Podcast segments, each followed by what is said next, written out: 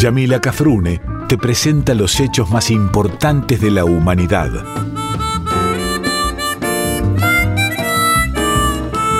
Por Folclórica 987 escuchás Contame una historia.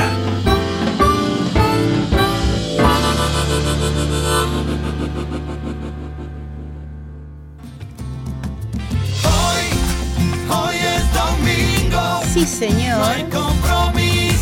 Ninguno. con el reloj. Porque hoy, hoy es domingo. No hay nada mejor. Que contarte una historia. Hoy, hoy es domingo. Ajá. No hay compromiso Salvo conmigo. con el reloj. Porque hoy, hoy es domingo. No hay nada mejor. Que escuchar la folclórica de Nacional. Hola queridos y queridas amigas de la folclórica de Nacional, un nuevo encuentro con ustedes a través de Contame una historia. La verdad que esto de encontrarnos los domingos me encanta. Hacemos de cuenta que, que compartimos unos mates, que les cuento una anécdota de alguno de los viajes o, bueno, de esos viajes que hacíamos antes o de uno de mis encuentros, qué sé yo.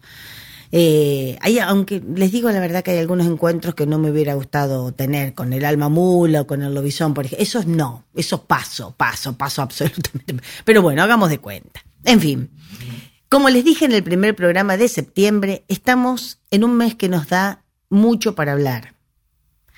Yo no hablo de política con ustedes, ustedes saben mi color político, yo no voy a hablar de política con ustedes, pero saben que la política que sí hago siempre, todos los programas, todos los días de mi vida y todos y en todas y en cada una de mis actuaciones, es la política nacional.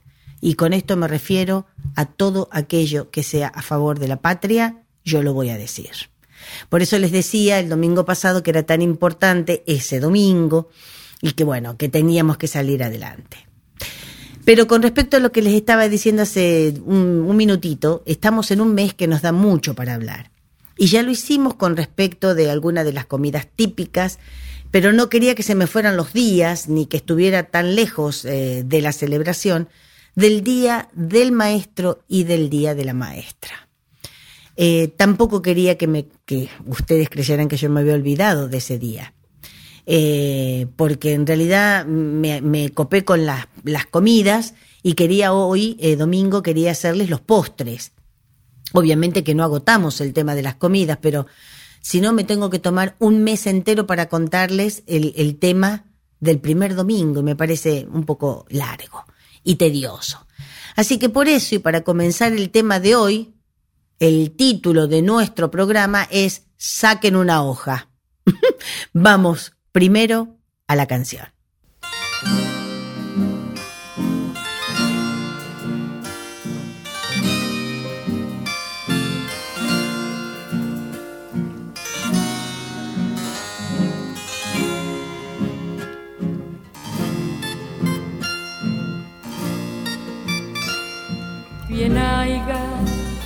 Niña Rosario, todos los hijos que tienes, millones de argentinitos vestidos como de nieve, millones de argentinitos vestidos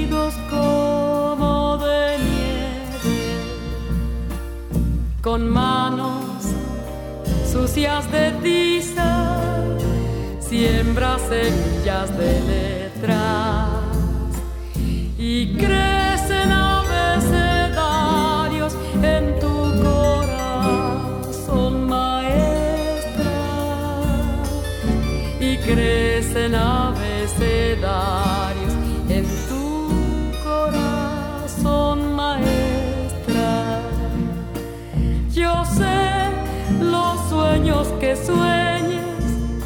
Sarito Vera, tu vocación pidió una ronda de blancos delantales frente al misterio del pizarrón. Pide una ronda de blancos delantales frente al misterio.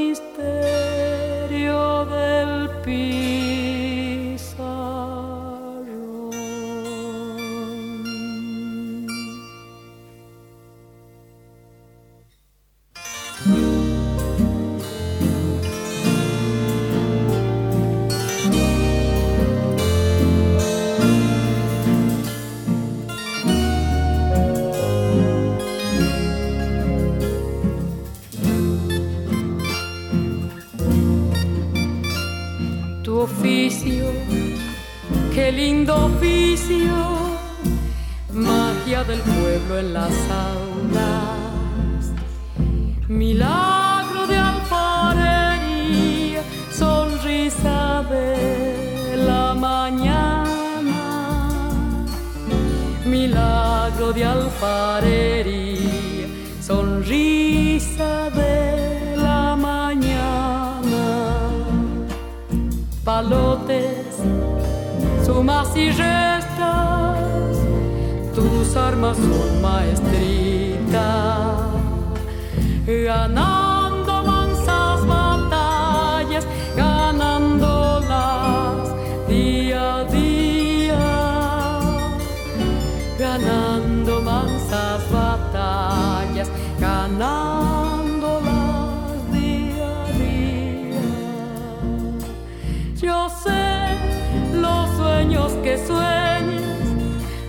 Vera, tu vocación. Pide una ronda de blancos delantales frente al misterio del pizarrón. Pide una ronda de blancos delantales frente al misterio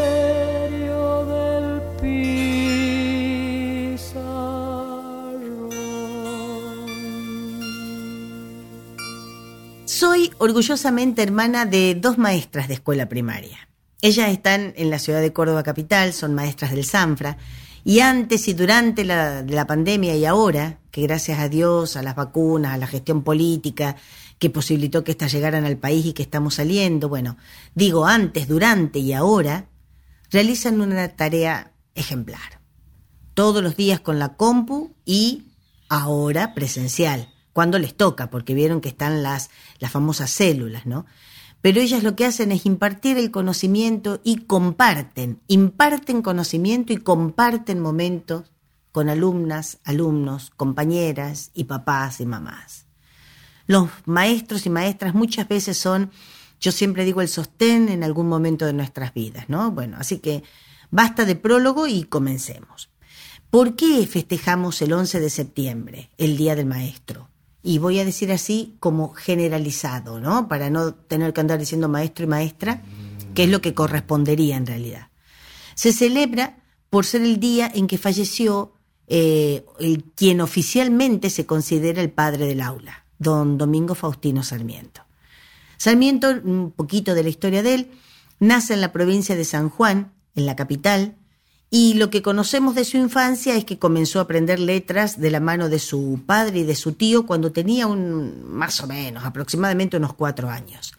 A los cinco ingresa a las escuelas de la patria, creadas por los gobiernos de la Revolución.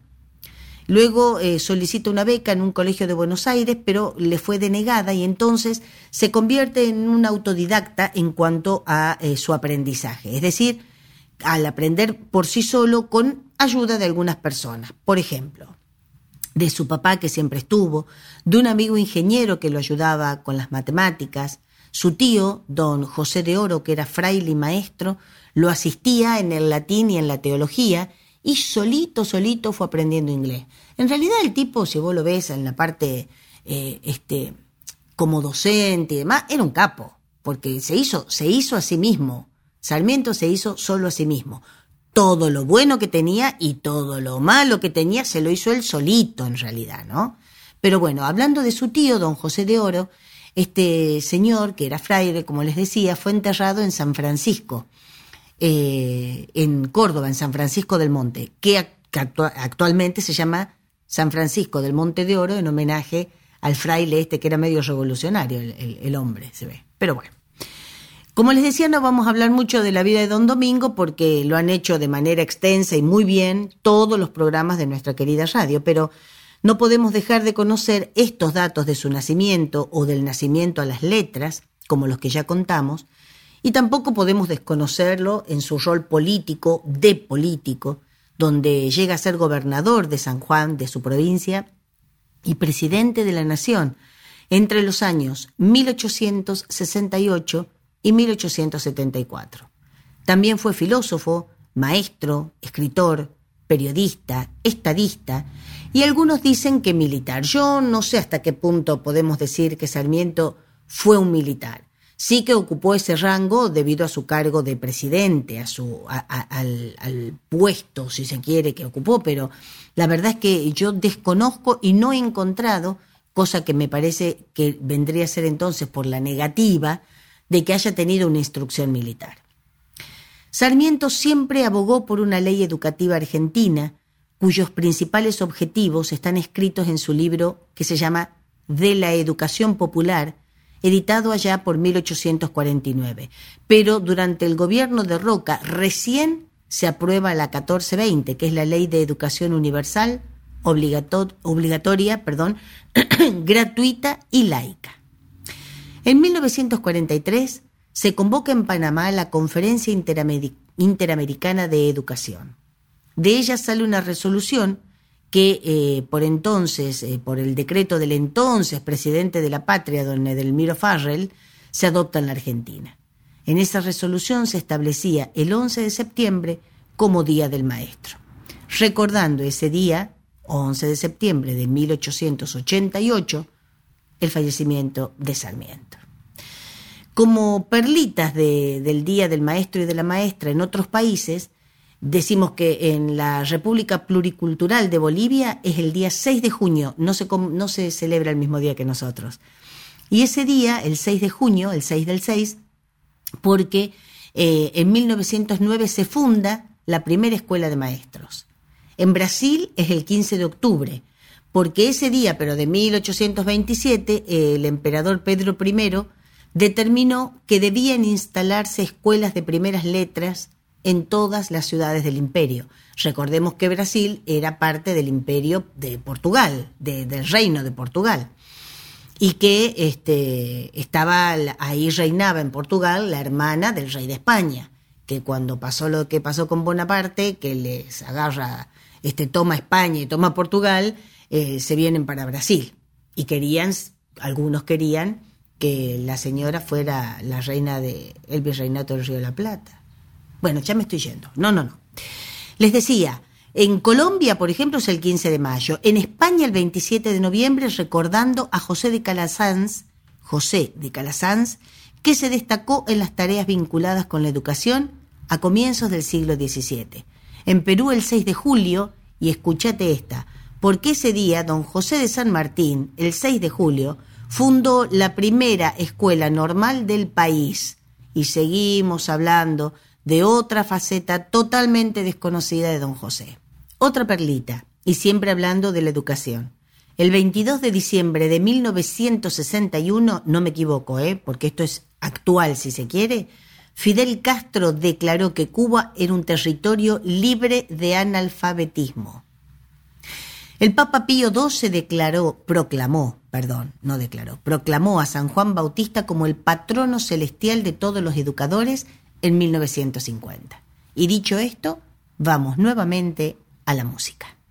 Tan buena como mi vieja, y como ella, nerviosa, de las que agrandan las cosas y que por nada se quejan. Tenía entre ceja y ceja esa cuestión del aseo.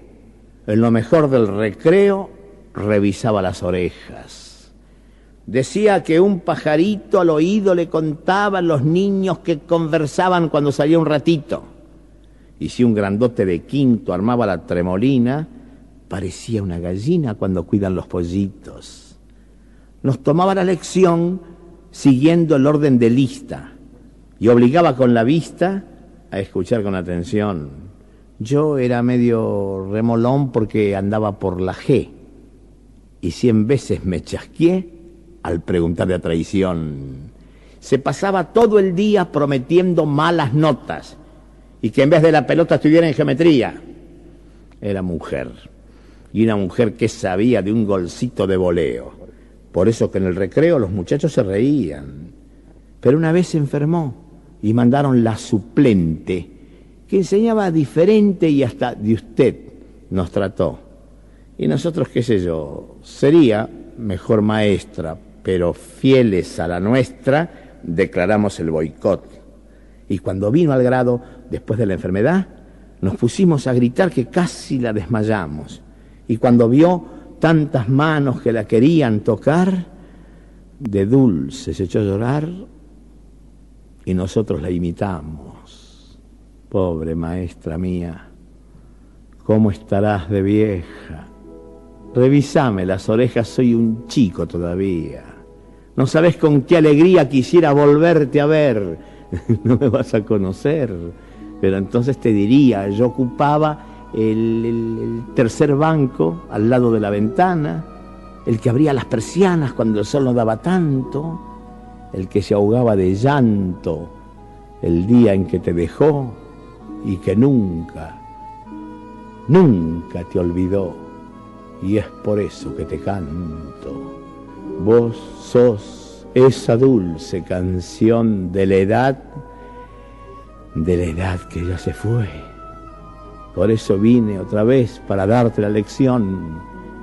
Pregúntame de la tradición, maestra del cuarto grado, que cuanto me has enseñado, lo llevo en el corazón. En nuestro país, el Ministerio de Educación impulsó, impulsó, perdón, desde el 2016, el premio Maestros Argentinos, así se llama, Maestros Argentinos cosa que yo me saco el sombrero, destinado a reconocer a equipos de educadores del país que hayan logrado mejoras en las trayectorias y los aprendizajes de los y las estudiantes. El primero de estos premios, en el 2017, fue para los docentes Ricardo Sueiro y Sueiro y Edgardo Balanza Ruggeri. Ellos eran o son maestros de la Escuela de Minas Dr. Horacio Carrillo de la provincia de Jujuy. Eh, habían realizado videos educativos para resolver problemas de la vida diaria. Por ejemplo, el, el video que ellos presentaron se llamaba SOS Alerta Arsénico, cuya finalidad fue generar un filtro simple y de bajo costo para reducir la concentración de arsénico en el agua y mitigar obviamente el riesgo en la salud asociado al arsénico. Pero mira vos lo que podían hacer con los chicos. Después está como otro premio en el 2017, la señora o señorita Alejandra González, que trabaja en la provincia de Misiones, en el bachillerato orientado eh, Fortín Bororé, ubicado en la dentro de la comunidad indígena Fortín Bororé. Junto a otros maestros, y principalmente, y esto lo traigo a colación porque tienen, han tomado en cuenta la iniciativa del cacique de la comunidad, Silvino Moreira, se crea esta escuela después de un largo proceso de insistencia y funciona dentro de un territorio indígena, lo cual eleva la matrícula de alumnos. Y digo indígena porque así figura en el Ministerio de, Educación de la Nación. Actualmente a esa escuela asiste un 80% de población indígena de las comunidades de Fortín, Mbororé, Yaciporá. Así, por ejemplo, se han reducido, se han realizado prevenciones y se han reducido enormemente todo tipo de adicciones junto a un trabajo interdisciplinario.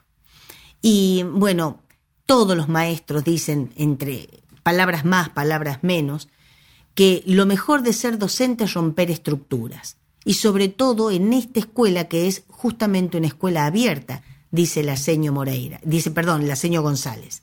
Este sistema abierto nos permitió integrar a la familia, importantísimo, la familia dentro y fuera de la escuela, pero dentro de la escuela importantísimo, integrar al vecino, a comprender y visibilizar al otro que no está visibilizado, a incorporar una mirada histórica y a operar con esos cambios. No queremos cambiar sus, costumbres, su cultura, no queremos generar conflictos, sino respetar las decisiones comunitarias. La escuela le dio vida a la comunidad. No preparamos a los chicos para el futuro, porque el futuro es hoy, es mañana. Entonces, que cada chico vuelva a la escuela, para nosotros es sumamente importante. Que permanezca y que egrese. Con respecto al rol docente actual, creo que estamos en cambios que no pueden esperar. Todos dicen eso y todas las maestras dicen eso. Nuestros jóvenes necesitan que los cambios sean rápidos y para ello necesitamos formación docente. Se requiere un trabajo cooperativo, interdisciplinario, comunicativo, con una formación permanente y constante. Formación permanente y constante. Eso es maravilloso que lo digan los propios maestros, porque cuando uno lo dice, o cuando una lo dice, parece que hay una subestimación o un desprecio. No, las señoritas y los maestros, por las maestras y los maestros, están en una formación constante. Vuelvo a repetir, lo digo por conocimiento propio porque tengo dos hermanas maestras. Se permanentemente están haciendo un curso que si es de computadora mejor ahora por todo esto de la pandemia y que tuvieron que aprender a hacer cosas que antes ni sabían, ni sabían los chicos, a lo mejor nos empezaron a filmar, pero las seños están en una formación permanente y constante. Así que bueno, hablar de, de, las maestras de comunidades originarias, hablar de los maestros que saben las necesidades de la salud y, y como este OS, alerta arsénico, hablar de las escuelas hospitalarias y domiciliarias, eh, hablar que con los premios que han recibido han realizado tareas como por ejemplo llevar a cabo una radio, comunitaria que la llevan, la, la, la manejan los, los, chicos y las chicas de las escuelas. Es maravilloso. Podemos leer a un montón de maestros y maestras con alto grado de capacitación, de vocación y de amor solidario, de empatía, que conocen la realidad de su gente y de su hábitat, que, como decían ellas, no intentan cambiar la cultura ancestral, sino compatibilizar esos conocimientos con los actuales, permitirles el desarrollo absoluto a los alumnos y alumnas con las técnicas de antes y las de ahora, con las herramientas de nuestros padres y las propias.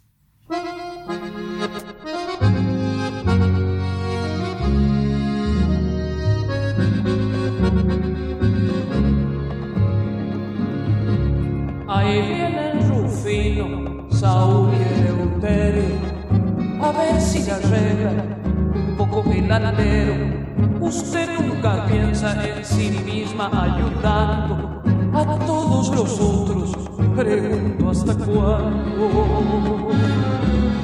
Ya sé ni me diga, ahí vi que a la blanca le faltan remedios y abrigo de falda al hijo de Braulio y anga doña Clara está tan viejita que habrá que ayudarla.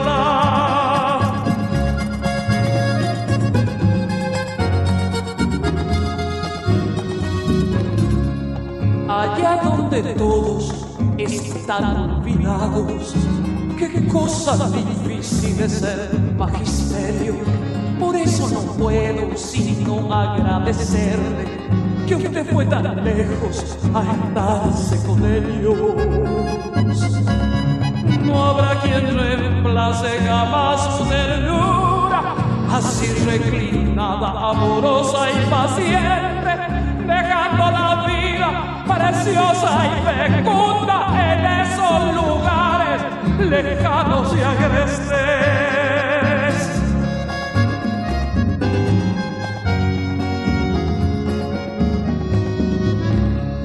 Alguno me ha dicho que a veces se queda mirando allá lejos callada y ausente.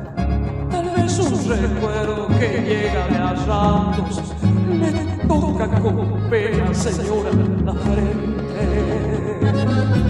Qué largo el camino, que lejos se pierde, que mucho separa, por Dios a la gente, que ingratos que somos, ninguno ha pensado en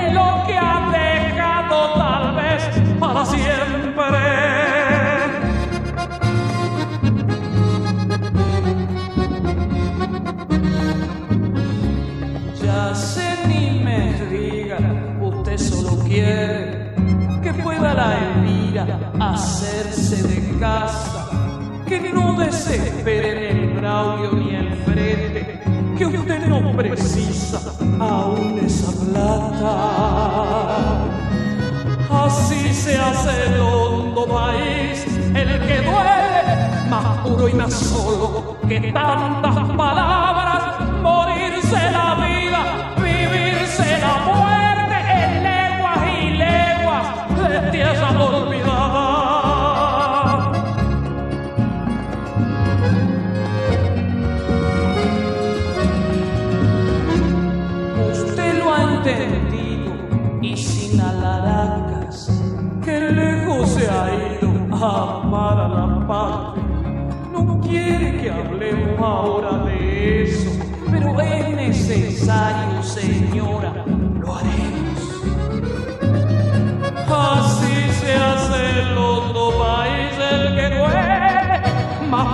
solo que tanta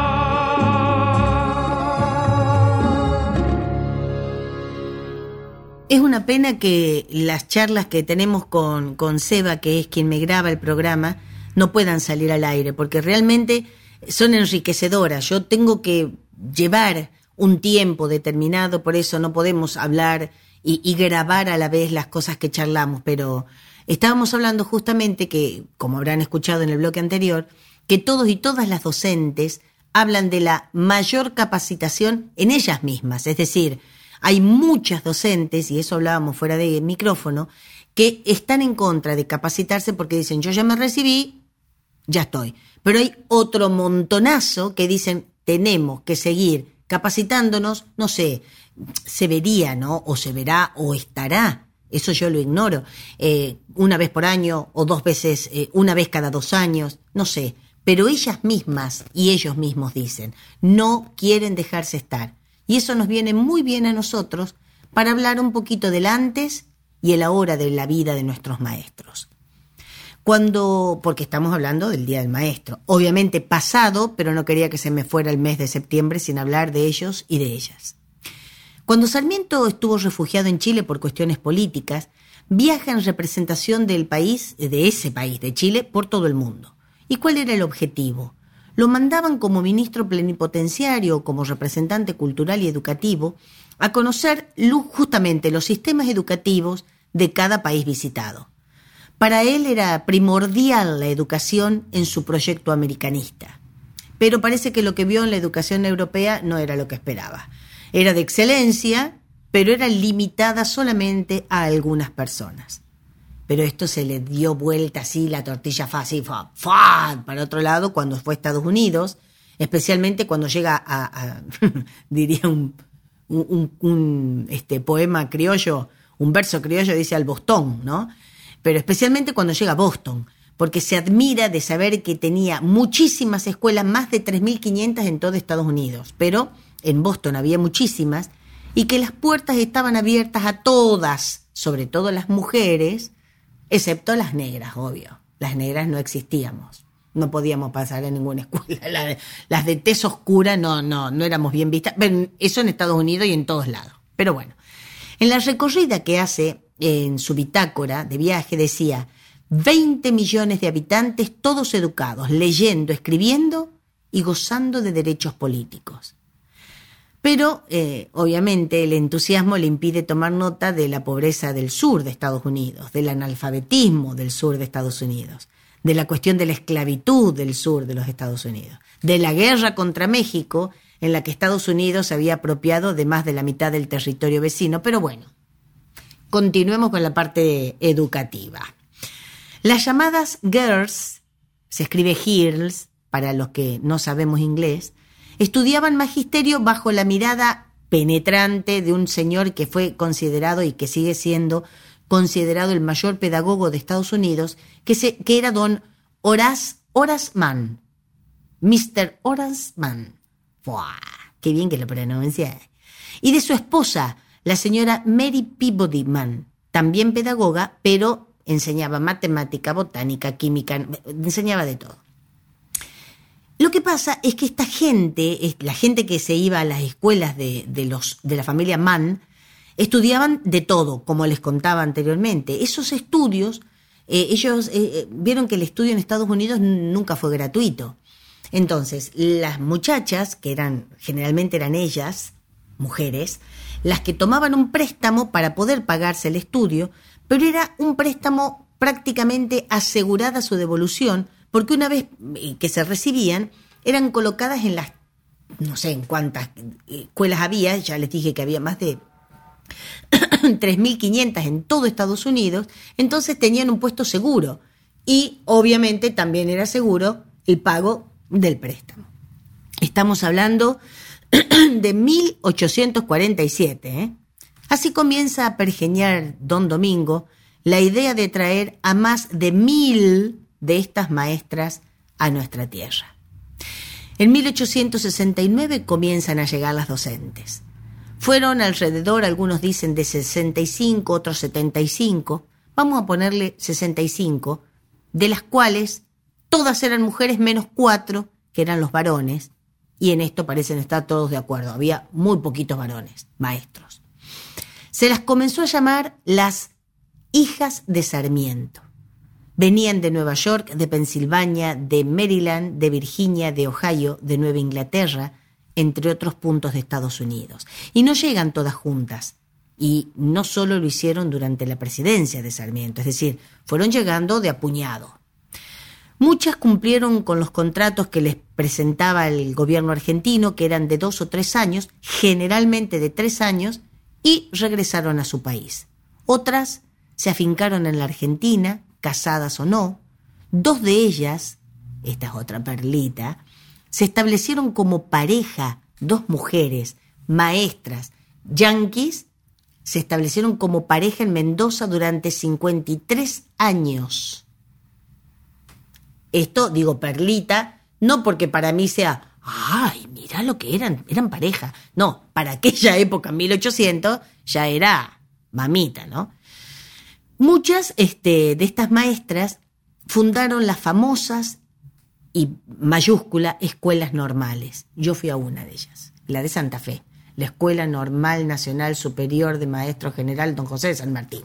Es decir, el normalismo en la educación argentina fue formado y fundado por estas maestras y don Domingo.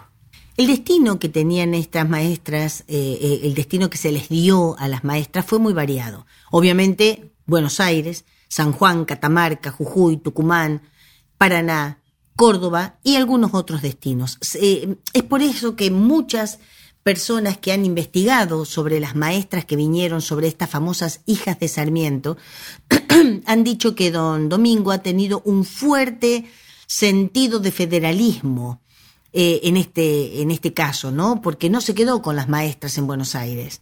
Las, si se quiere y se me, permite la expresión, las desparramó por todo el país. Eh, perfecto, eso no quiere decir que don Sarmiento haya sido federal, pero ponele. Yo estuve, como les contaba, en la estuve en mi Santa Fe, en Santa Fe Capital, estuve en mi escuela, la normal. Pero también estuve en la Escuela Normal de Paraná, que es una de las más viejas, fundada por una de esas maestras, es más, por un matrimonio eh, yanqui que vino, eh, traído por don Sarmiento, y se llama Escuela Normal de Maestros, y la verdad que grandes personas han salido de esa escuela. Les decía, les contaba que el gobierno argentino les ofrecía un contrato generalmente por tres años que comenzaba a partir del momento en que se embarcaban hacia, hacia la Argentina. Una vez aquí tenían cuatro meses para aprender el idioma, cuatro meses para aprender el idioma y ambientarse, lo cual lo hacían en la, en la escuela de Paraná, lugar donde se había creado, como les contaba, la primera escuela normal argentina. Después de esa preparación era que las desparramaban. Diferentes puntos del país, allá van muchachas. Pero déjenme contarles que este grupo, cualquiera haya sido su perspectiva al venir, ya sea educar a los pueblos menos favorecidos, según ellos, tener un trabajo en tierras nuevas, reconocimiento más rápido, espíritu de aventura o simplemente, qué sé yo, un cambio de escenario, tuvieron que firmar unos contratos que ni te cuento lo como eran de rígidos. Las cláusulas. Después de la música, de la música que les voy a poner ahora, les cuento algunas de las características que le pedían, exigían a las maestras.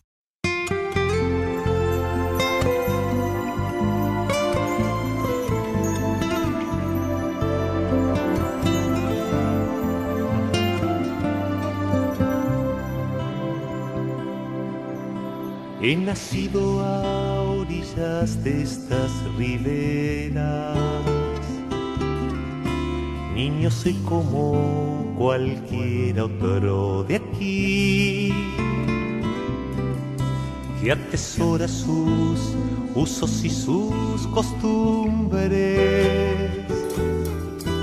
y que se siente por eso tan feliz. Gusta llegar tempranito a la escuela, donde todos juntos solemos cantar. A mi bandera, color celeste y blanca, que Manuel Belgrano me ha enseñado a amar. A los grandes de mi tierra, a quienes me han enseñado a cultivar. Este sentimiento noble y profundo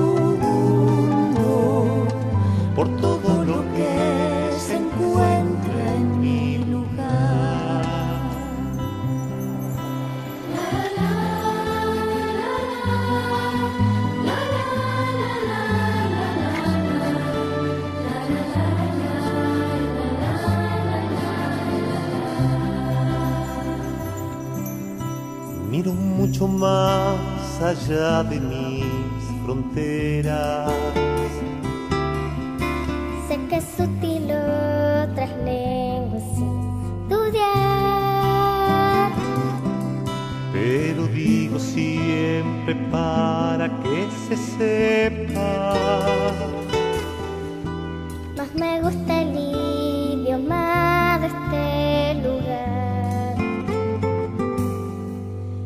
sus ríos, valles, montes y quebradas, por sus cerros, pampas y también su mar. ¿Cuántos poetas han escrito canciones para que sepamos conocerlo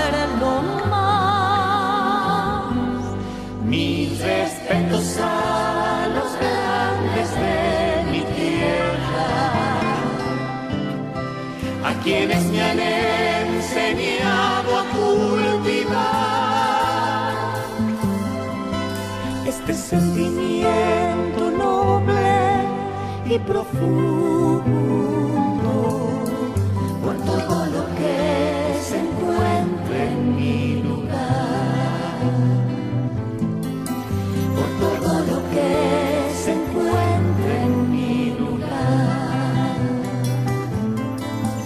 por todo lo que se encuentra en mi lugar.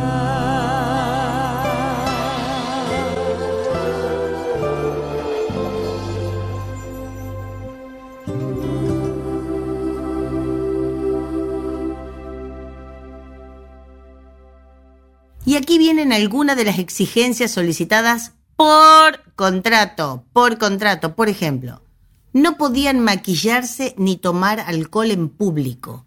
No podían llevar vestidos más allá del talón. No podían ser vistas solas con un hombre en un coche, ni hablar solas con un hombre en un salón. Solas, me refiero, estar sentada, no podían charlar con vos sola, tenían que charlar con vos y con tu esposa. Mamá. Ir a una heladería tampoco podían. Y vos me vas a decir, ¿qué tenía de malo ir a comer un helado? Porque antes eran consideradas las heladerías una especie de bares y los bares no eran frecuentados por señoritas. A ver si te queda claro. En algunas provincias, casarse era sinónimo de perder el trabajo. Por eso muchas de ellas eran tildadas de solterona, ya que no podían tener ni novio ni casarse, porque, a ver, se podía casar, pero si te casabas, chau, fuiste, no son más maestra. Dios mío, según lo que exigía Sarmiento en lo posible, debían ser jóvenes con experiencias de buena familia, excelentes modales y aspecto agradable. ¿Quién sabe para quién? Ah, es- esto hubiera sido un momento de discusión preciosa. Debían tener muy buen estado físico para, según don Domingo, para dar ejemplo a nuestras criollas tan acostumbradas a estar inmóviles, asistidas por sus servidumbres. Donde él iba estaban inmóviles las criollas. Yo no creo que todas las criollas hayan tenido servidumbre, pero bueno. En su mayoría cumplían con los requisitos pedidos por Don Sarmiento, el impulsor del proyecto. Eran solteras, como decíamos, de aspecto, de aspecto at- atractivo, maestras normales, jóvenes, pero con experiencia docente. Viste como ahora que te dicen, necesitamos jóvenes de 18 años a 30 con gran experiencia. Vos decís, ¿de dónde le voy a sacar? Tengo que haber trabajado a los 12 años por lo menos. Bueno eh, con experiencia docente, digo, de buena familia, conducta y moral intachable, irreprochable y en lo posible entusiastas y que hicieran gimnasia. Ya el colmo. Después les pedía que con una mano trapearan, con la otra barrieran, con una pata, no sé, ya era increíble. Pobres mujeres. Y arriba, bueno, lo que no les pidió expresamente Sarmiento, expresamente, fue que profesaran la religión católica. Y además, viniendo de los países que venían, la gran mayoría no, no, no, no, no profesaba la religión católica que acá era del, si no del 100, el 98%. Eran, como decía, la mayoría eran ateas, protestantes o de familias masonas. Esta fue una de las, de verdad, fue una de las primeras dificultades que las docentes extranjeras tuvieron, la intolerancia religiosa de la República Argentina, de ese momento. Se dice que salvo cinco maestras, el resto era protestante. En ciudades como Catamarca y Córdoba, muchas familias no mandaron a sus hijos a la escuela porque no querían que se educasen con herejes. Y lo peor, pero normal para la época en que estamos hablando, era que los sacerdotes y los miembros del clero católico avalaban estos dichos y estas actitudes. Ahora, los conflictos en esta área que culminaron eh, con la ruptura de relaciones con el Vaticano involucraron directamente a las maestras extranjeras. También sufrieron otra clase de dificultades las muchachas que venían de afuera. Fue, por ejemplo, que cobraban muchísimo más que las docentes nacionales. Eh, cobraban 50 pesos oro en, cuando estaban allá en Estados Unidos y cuando vinieron a la, a la Argentina, Sarmiento les ofreció el doble y hasta el triple, a diferencia de lo que cobraban nuestras maestras, nuestras muchachas, que no todas eran maestras, sino que simplemente tenían conocimientos primarios de eh, lectoescritura y que se las denominaba maestras descalzas. Maestras descalzas, a las criollas. ¿eh? La autora Sara Figueroa, en su libro sobre la Escuela Normal de Paraná, dice que los profesores locales de anatomía, francés, música y dibujo cobraban entre 30 y 50 pesos de sueldo. Como les dije, era un gran contraste con los 50 pesos oro duplicados o triplicados. Ponele 100 pesos oro que cobraban las maestras extranjeras. En uno de los libros del mismo Sarmiento se realizan algunas de las que, que, eh, se dice que Sarmiento, perdón, en esos libros que él escribió, que él mismo realizaba algunas de las entrevistas a las maestras, ¿no? Eh, y ahí fue cuando les decía que debían provenir de buena familia, jóvenes, solteras, bien parecidas, y donde les ofrecía un determinado monto de sueldo.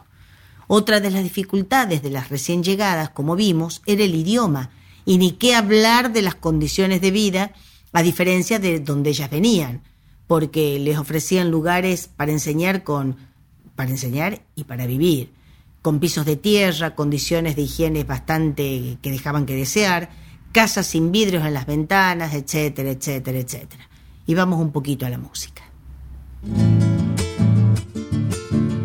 Va chacarera para todos los maestros de mi tierra. Abrazo por chacarera con los maestros rurales. los que andan con sus verdades catequizando fronteras. Maestro de campo fuera, pilar de grandes ciudades.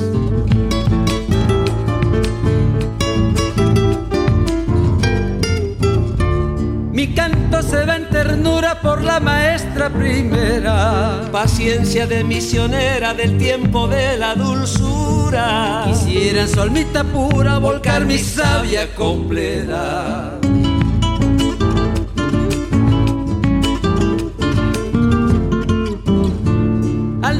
De mis anhelos le puso el hombro la escuela. Allí encontré la alfarera que me ha moldeado el camino. Maestra fue mi destino, viruta de tu madera. Al pie de tu apostolado, maestro de mi Argentina, que vas dejando la vida al filo de las fronteras. Te dejo esta chacarera sincera y agradecida. Allá va la otra nomás.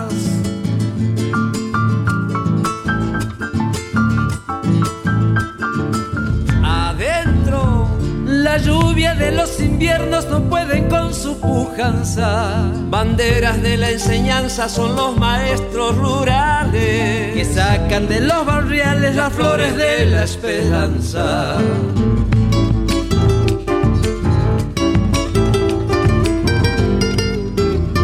Me acuerdo de mi con su guardapolvo blanco, Andando entre tantos changos como si fuera una diosa. con manos de mariposa que nos andaban cuidando.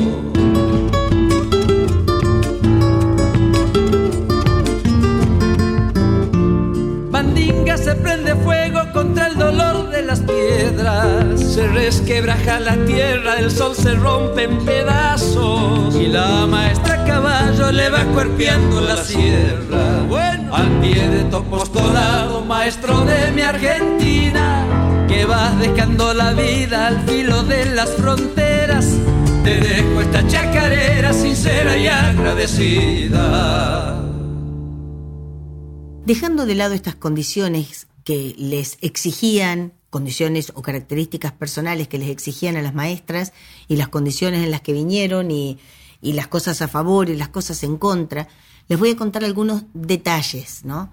De aquellas 65 docentes que llegaron a la patria, cinco murieron en los primeros años, principalmente de la pandemia, de la este, fiebre amarilla, de la sí, no sé, no sé si fue pandemia en realidad, pero fue una gran este, andemia. Si no era pan, era una andemia.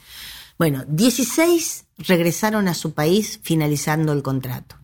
36 se quedaron enseñando durante, trein- duran- 36, perdón, se quedaron enseñando durante 13 años en Argentina y aproximadamente unas 20 se radicaron y terminaron su vida aquí, murieron aquí. Para ir dejando alguna de las conclusiones de las cosas que, que estamos diciendo, muchos y muchas consideraron que esto de traer maestras y maestros extranjeros era uno de los ejemplos mayores del deseo extranjerizante y antinacional de Sarmiento. Pero también hay que reconocer que fueron esas maestras junto con Sarmi- Sarmiento quienes moldearon las bases del sistema educativo argentino, introdujeron temas que antes eran, estaban inexistentes en las escuelas nacionales. El desarrollo artístico, el sentido de la responsabilidad, la puntualidad, la asistencia a pesar del clima, el aseo personal, el orden, el trabajo manual, la gimnasia, los cuadernos de trabajo, los deberes escritos, las bibliotecas escolares, exposiciones de historia natural, excursiones educativas. A su vez, suprimen los exámenes públicos y los castigos corporales y desalientan el aprendizaje de memoria. Miss Mary, que así le llamaban a la señorita Mary Graham de Missouri, Estados Unidos, dicen que causó asombro en San Juan con la puesta en práctica de su método de enseñanza basado en la observación y la experiencia. Su objetivo era inducir a los alumnos a analizar y comprender más que a memorizar. De esta manera se jerarquiza el papel de la docente y así permiten que muchas mujeres argentinas tuvieran una profesión y se autosustentaran. En la práctica, las materias que empiezan a impartir las maestras extranjeras en sus primeros años, que le exigían, este, tenían menos exigencia con la parte del idioma, era la gimnasia, volvemos a recalcar, la música, el francés o la economía doméstica, por ejemplo, ¿no? Ahora bien, esto no quería decir o no quiere decir que las maestras nuestras, las famosas maestras descalzas, no lo hubieran dado, fueran unas, entre comillas, desorejadas para no poner otro objetivo, adjetivo. Eh, hasta ese momento la escuela no era prioridad del Estado y estas no eran temáticas que les daban a las maestras para que hicieran. Además, ustedes piensen que en La Rioja, por ejemplo, las maestras no le iban a enseñar a los chicos a hacer gimnasia, les iban a enseñar a cómo sobrevivir sin agua, por ejemplo, o con la menor cantidad de agua posible. En otros lados, cuando la enseñanza le, le cabía a hombres y a mujeres, porque no siempre fue así, les enseñaban a las mujeres a hacer determinadas tareas del hogar y a los varones determinadas tareas fuera del hogar, como se hizo durante un montón de tiempo. Entonces, no era que nuestras señoritas descalzas tuvieran, estaban menos capacitadas, pero era la generalidad, era porque la escuela no había sido tenida en cuenta como quería Sarmiento tenerlas. Hay un libro de Laura Ramos que se llama Las señoritas, donde cuenta la historia de las maestras que llegaron del extranjero. Comenta el contexto histórico, la intimidad, la vida doméstica, los secretos y los chismes que rodeaban a un puñado de mujeres excepcionales o a mujeres comunes en circunstancias excepcionales que enseñaron, fundaron y construyeron escuelas en esta nueva tierra. Bueno, la verdad que estas maestras a las que se las denominó hijas de Sarmiento o sarmientinas dan cuenta de una visión diferente del mundo, ¿no? Este libro incluye las fichas biográficas de 61 mujeres docentes, las más jóvenes, las grandes pedagogas, las aventureras, las llama esta mujer. Y hasta aquí llegamos hoy tratando de homenajear, de homenajear, uh, como estoy hoy, cachetada en la nuca para para un correctivo. Hasta aquí llegamos hoy, digo, para homenajear a las maestras y a los maestros. Yo sé que los tiempos han cambiado y que ya no se dice que son nuestras segundas mamás o nuestros segundos papás. Yo esa no la escuché nunca, pero sí de las segundas mamás. Pero yo quisiera ir un poquito más allá de la gran ciudad. Que ustedes se adentren en las escuelas rurales y que los vean trabajar. No solamente ofician de lo que han estudiado, es decir, de pedagogas, de maestras, Ahí se convierten en de todo un poco, tanto ellas como ellos. Son docentes, son secretarias, son porteras, son directoras, preceptoras, cocineras, enfermeras, pintoras, etcétera, etcétera, etcétera. Yo estuve con un maestro de escuela rural que tenía 12 pibes y pibas alrededor de él había hecho empanadas para llevarles en un espectáculo cuando yo hacía el folclore para la escuela. Se sentó en una mesa con los doce pibes y pibas alrededor de él. Les daba de comer él las empanadas, se las ponía dentro, arriba de su servilletita. Y era, era verlo y decir, como dice la película, la puta que vale la pena estar vivo. Decir, esos son, ¿no? Y yo le doy gran importancia porque además a mí, en lo personal, me tocó conocerlas y verlos en acción. Cuando no, tenerlas como maestras también. Y como si esto fuera poco, le tengo que agregar que lo que les dije al comienzo, dos de mis hermanas son maestras de escuela primaria. Y lo que ellas están dejando a los pibes y pibas es fundamental para que puedan tener herramientas útiles con las cuales desempeñarse en la vida. Hasta aquí llegamos. Recuerden que me pueden escribir a mi mail infoyamilacafruna.gmail y al Face o al Instagram en ambos buscándome con mi nombre. Todos los días me pueden escuchar los domingos, todos los domingos, no todos los días. Todos los domingos de 7 a 8 de la mañana o cualquier día y a cualquier hora a través de la página de Radio Nacional y sus podcasts. Aquí buscan Contame una historia y listo. Cuéntenle que están escuchando Contame una historia a sus amigos, a las amigas, a los parientes, a todos, porque así cada día agrandamos la familia de Nacional. Sigamos cuidándonos más ahora que parece que el cobicho quiere aflojar un poco y darnos paz. ¿Cómo? Lavándonos las manos con agua y jabón, usar alcohol, usar el barbijo bien colocado y mantener la distancia. Entre todos y todas podemos hacer tantas cosas, sobre todo que la patria sea un lugar más justo. Y como siempre, y para despedirme, la frase de don Metol Ferré. Unidos somos inquebrantables, separados indefendibles. Hasta el domingo que viene, si Dios quiere.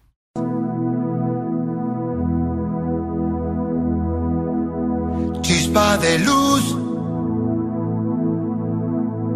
en los ojos. Veo quién soy junto a otros. No tiene edad la escuela. Hoy dibujé mi nombre en letras. Mírame ya, nómbrame ahora. Miedo no hay, ya no me toca. Puedo sentir que queda fuera.